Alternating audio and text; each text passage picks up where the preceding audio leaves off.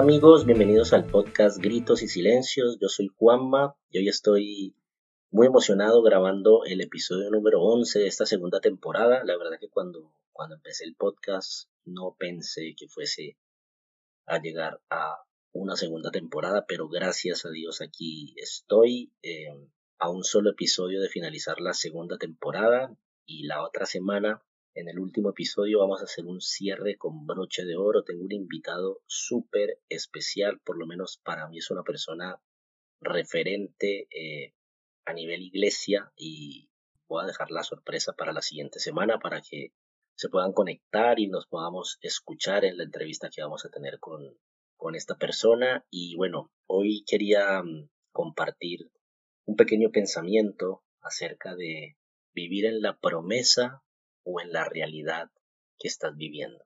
Eh, esto lo compartí hace unos meses con, unos amigos y en estos últimos días viviendo la situación que se está pasando en, Colombia, en Israel y en general en todo el mundo, eh, Dios me traía esta palabra a, a la mente, a mi corazón y, y, bueno, quería compartirla con ustedes aquí en, en el podcast bueno, y el, el, pasaje o la palabra, el pensamiento está, está basado en el, en, el libro de Jeremías, en el capítulo 42 y versículo del 3 al 22.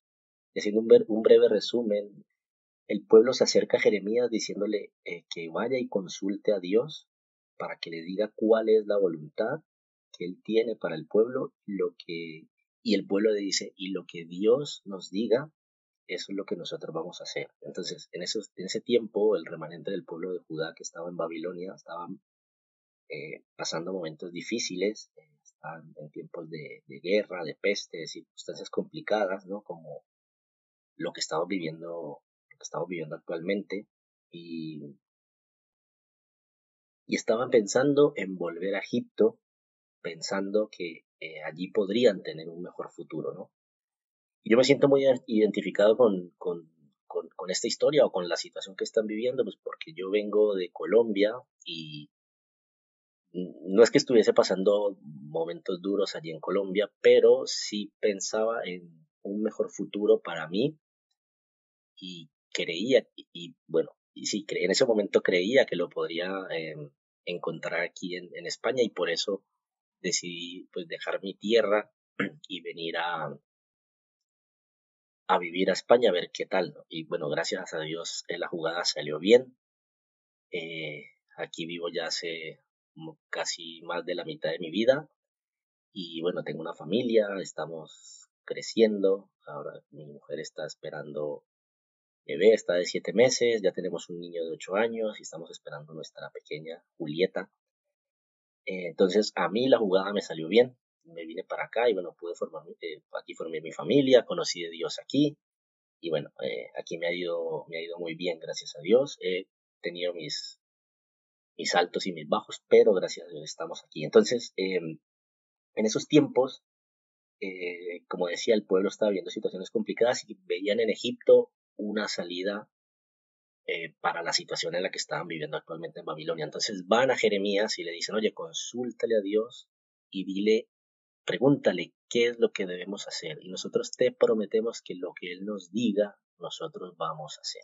Entonces, Jeremías va y habla con, el, con Dios y Dios le dice, dile al pueblo que se queden, que yo voy a estar con ellos, que los voy a proteger, los voy a ayudar, los voy a guiar, los voy a proveer. Pero ¿cuántas veces no hemos escuchado una instrucción de Dios, una guía, hemos escuchado su voz y al final nosotros decidimos hacer lo que nos da la gana? Pues esto es lo que pasó con, con el pueblo. Ellos al final eh, decidieron hacer, o sea, tildaron de mentiroso a Jeremías, diciéndole, eso no te lo ha dicho Dios, esto te lo han mandado a que nos lo dijeran, no lo dijeras, y, y nosotros no nos vamos a quedar, nos vamos a ir. Y entonces Dios dice, por lo que ustedes han desobedecido, todo lo que ustedes temían que pasara, eso es lo que les va a pasar. Ellos salen huyendo de, Babilonia por el tema del que están viviendo, eh, guerra, peste, economía fatal, todo lo, lo, que tú puedas pensar que sea malo, eh, y Dios les dice que si ellos se van para allá, eso mismo les va a pasar allí en Egipto, pero entonces ellos deciden hacer lo que quieren y se, y, se devuelven para Egipto. Entonces, nosotros, si queremos estar bien, si queremos mantenernos con vida, debemos reconocer la voz de Dios y obedecerle. Y esa es la enseñanza que yo quiero eh, dejar hoy en, con este pequeño pensamiento, en este capítulo. Y quiero que nos quede claro que hay una promesa y hay una realidad. Muchas veces nosotros escogemos creer la realidad que estamos viviendo y nos olvidamos de la promesa que Dios ha hecho para nuestra vida. Y en muchas situaciones la realidad habla de pruebas, habla de, de guerra, habla de procesos, y esa es la realidad, ¿no? O sea, es la vida, pruebas, procesos, eh, éxito, fracaso, felicidad, tristeza. Pero hay una promesa de Dios que dice, escucha, haz lo que yo te digo, yo voy a estar contigo. Esa es una promesa que nos ha dejado que Él va a estar siempre con nosotros. Lo más fácil en ese momento para los israelitas era irse para Egipto que confiar en la promesa. ¿Y cuántas veces para nosotros no es más fácil el, la salida rápida, el, camino fácil, la solución inmediata, que esperar confiados en la promesa que Dios tiene para nosotros. Lo de Dios es una promesa y lo de Egipto era una realidad. Pero nosotros creo que debemos escoger lo que Dios ha prometido, aunque no haya nada seguro. Quiero contarles aquí una experiencia que yo tuve hace ya unos años atrás, que fue un momento en donde eh, por, estaba cansado de, mi trabajo y y con mi esposo, porque llevaba muchos años trabajando en la misma empresa, haciendo lo mismo todo el tiempo y la verdad que me estaba bastante, bastante agobiado, bastante cansado de lo mismo. Entonces, eh, aquí en España hay una, el gobierno, o sea, uno cuando, cuando cobra la nómina, uno aporta al gobierno una cantidad de su sueldo y, y hay una cosa que se llama el paro, que es que cuando, si a ti te despiden de la empresa, tienes la posibilidad de cobrar eh, de todo el dinero que tú has aportado durante todo el tiempo que has trabajado, pues tienes la oportunidad de cobrar, entre comillas, casi el sueldo que cobrabas sin estar trabajando, ¿no? Y esto es eh, por, un tiempo determinado. Em, entonces, yo decidí, lo hablé con mi esposa y decidimos, bueno, si te encuentras cansado, si estás eh, agobiado con el trabajo, pues déjalo y, y, vamos a cobrar el paro y bueno, y con eso vamos viendo qué tal va todo y, en ese transcurso de que no estés trabajando, pues eh, decidimos que yo iba a servir más en la iglesia y, bueno, que iba a dedicar el tiempo que, que no trabajaba pues a, a, servir, ¿no?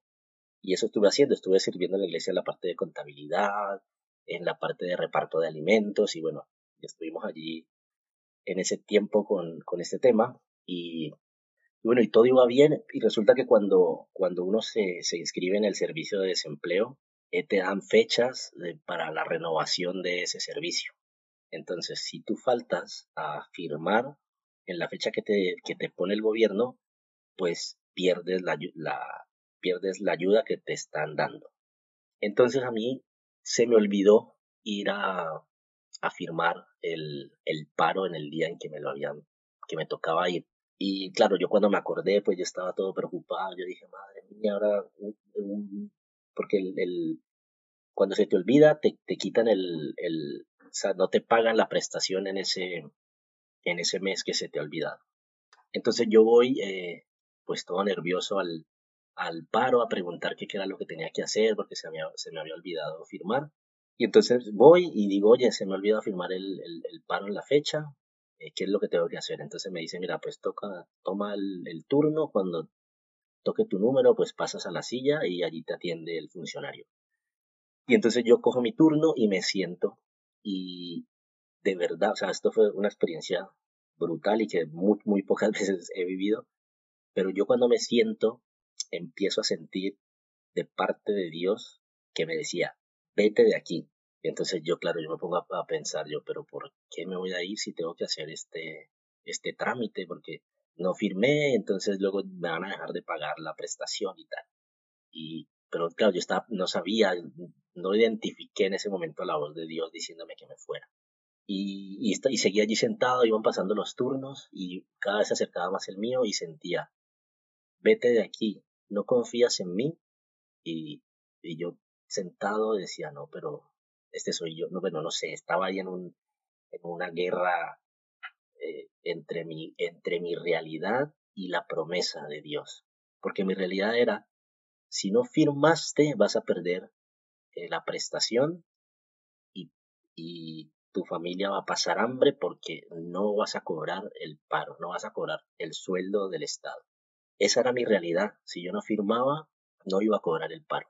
Y la promesa era, no confía en mí. Esa era la promesa que tenía de parte de Dios, que confiara en Él, que Él era el encargado de proveer, que Él era el encargado de estar allí conmigo.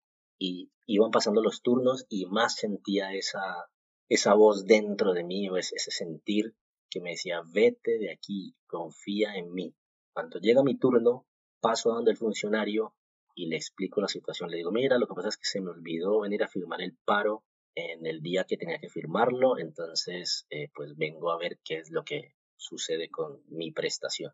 Y se mete la persona pues al sistema y tal y me dice, eh, ah, pero aquí no, me, aquí no me aparece que tú no has venido a firmar, pero muchas gracias por decirlo, sabes que esto tiene una multa de un mes de sueldo, entonces, y perdí al final ese mes de sueldo, pero por haberme quedado, porque en el sistema no aparecía que yo no había, había ido a firmar y todo estaba correcto.